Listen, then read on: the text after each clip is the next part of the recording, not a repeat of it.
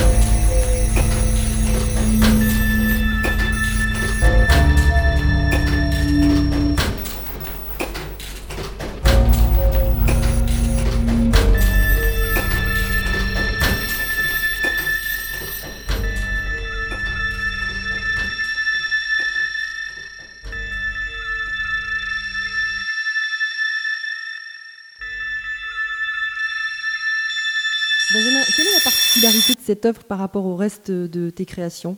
Eh bien, euh, pour une fois, je me suis affranchi de mes propres règles, à savoir euh, créer une pièce uniquement à partir des sources sonores récoltées au moment de ma rencontre avec un artiste. Là, j'ai commencé à mélanger différents de mes fichiers, de, puiser un peu dans toutes les sources et de... Euh, de mélanger les imaginaires, d'oublier les histoires et les contextes pour peut-être approcher ben, un univers plus intime.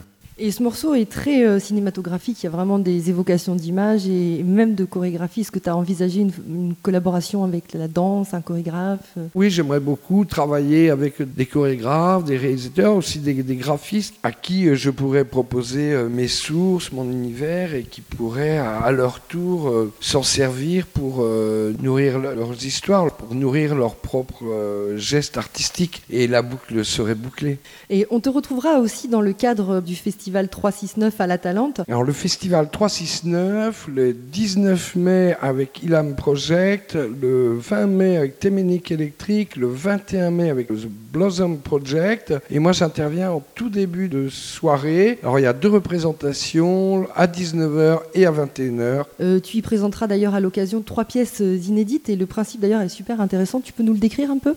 Depuis le début, il m'invite à passer un court morceau en tout début de soirée dans le noir. Et depuis quelques éditions, je présente à chaque euh, soirée une pièce qui a été créée à partir de ma rencontre avec les artistes de l'édition précédente. Festival 369 à la Talente pour découvrir l'univers de Benjamin Minimum. Eh bien écoute, merci beaucoup. Tu reviens vraiment quand tu veux sur Radio Campus pour tes nouveaux projets parce que je suis un petit peu dans la confidence puisque tu m'as fait le plaisir de découvrir quelques petites pépites insolites qui se profilent avec des couleurs un peu différente encore cette fois-ci de ce qu'on va découvrir. Et on, je te propose donc de retrouver l'interview d'Anne-Laure Lemancel, suivi de Brave Rambal, ce qui signifie, si je ne me trompe pas, joyeux bordel en langue occitane, autour de La Mal Coiffée, ce groupe féminin de polyphonie occitane. Benjamin, merci beaucoup et place à l'interview et à la musique. Merci, à bientôt. À bientôt Benjamin.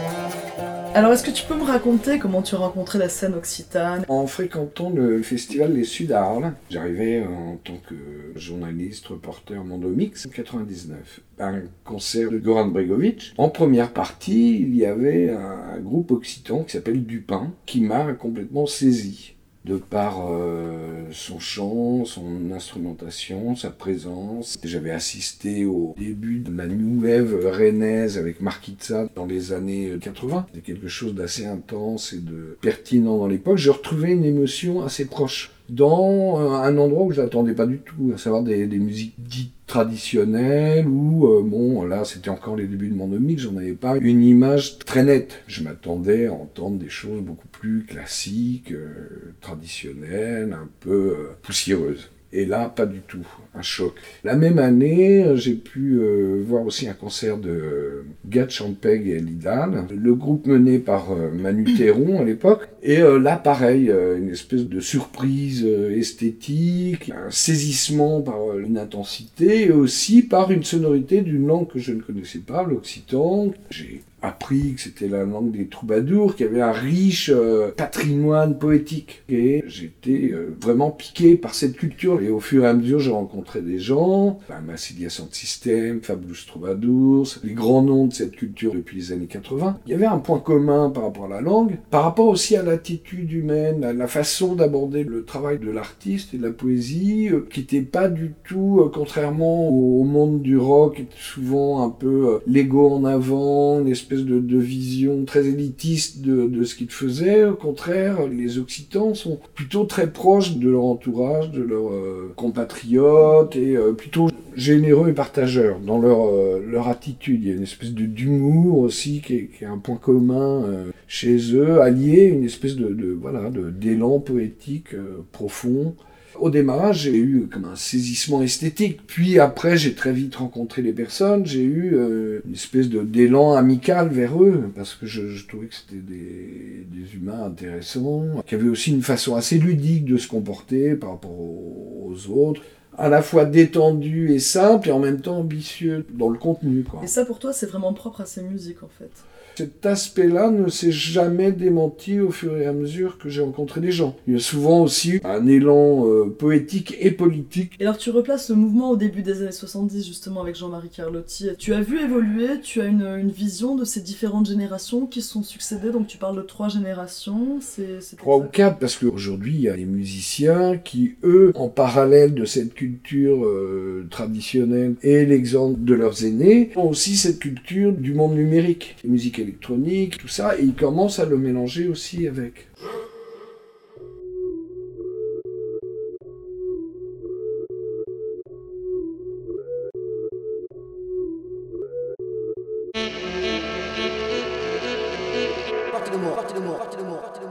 Donc tu parles de la dernière génération qui arrive à mixer euh, la tradition et l'électronique. Toi aussi, tu es tout à fait intéressé par ces musiques électroniques, c'est un autre de tes amours en fait. Avant d'être journaliste euh, du monde mix pendant 15 ans, j'ai été auteur-interprète. J'ai commencé, moi, à créer des sons, des scènes sur des musiques, euh, avant même de, des ordinateurs, en bidouillant avec des bandes, des disques, des machins comme ça.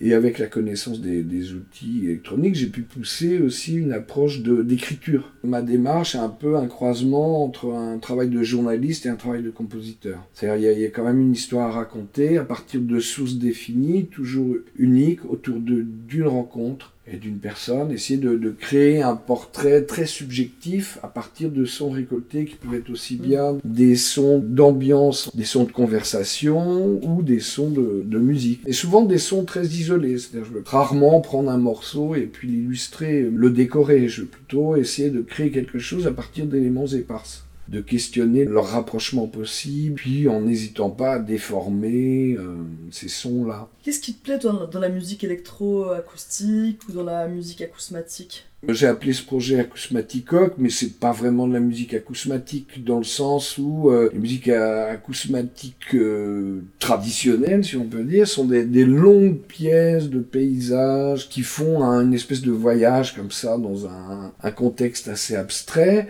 Moi, je fais des pièces plutôt courtes, dans lesquelles peuvent intervenir des mélodies, euh, ce qui se fait pas en musique acousmatique. Mais il y a quand même l'idée de créer un paysage ou un film un petit peu abstrait, qui n'est pas de la chanson, qui n'est pas de la musique pour faire danser, mais qui prend des bribes d'un peu tout ça. Excitant, c'est excitant. Il n'est pas encore oxy.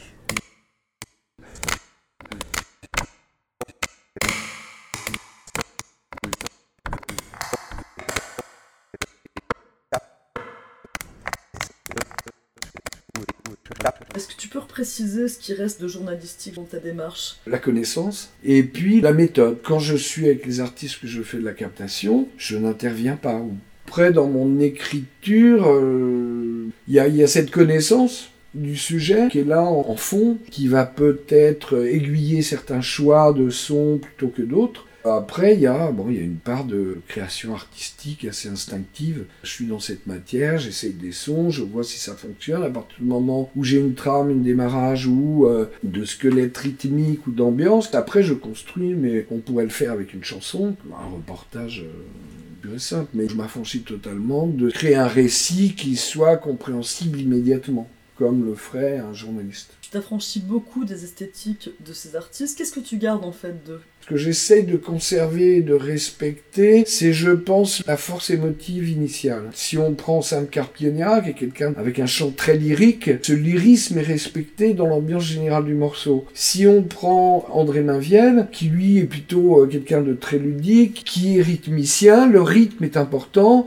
et les jeux de mots sont importants. Si on prend Massilia Sound System, il y a une espèce d'attitude un peu euh, ironique sur la vie, avec un entrain évident. Je pense qu'on retrouve ces, qualités dans le morceau que j'ai fait avec eux. Le morceau fait avec Carlotti, qui alors lui encore autre chose parce que c'était une vraie collaboration pour le coup. Lui s'est vraiment pris au jeu de, cette histoire de son, a amené non seulement euh, une gamme sonore, mais aussi un scénario d'enregistrement, pour lequel il a aussi ressorti euh, des vers inédits euh, qu'il n'avait jamais enregistrés. Donc là, c'était un cadeau magnifique.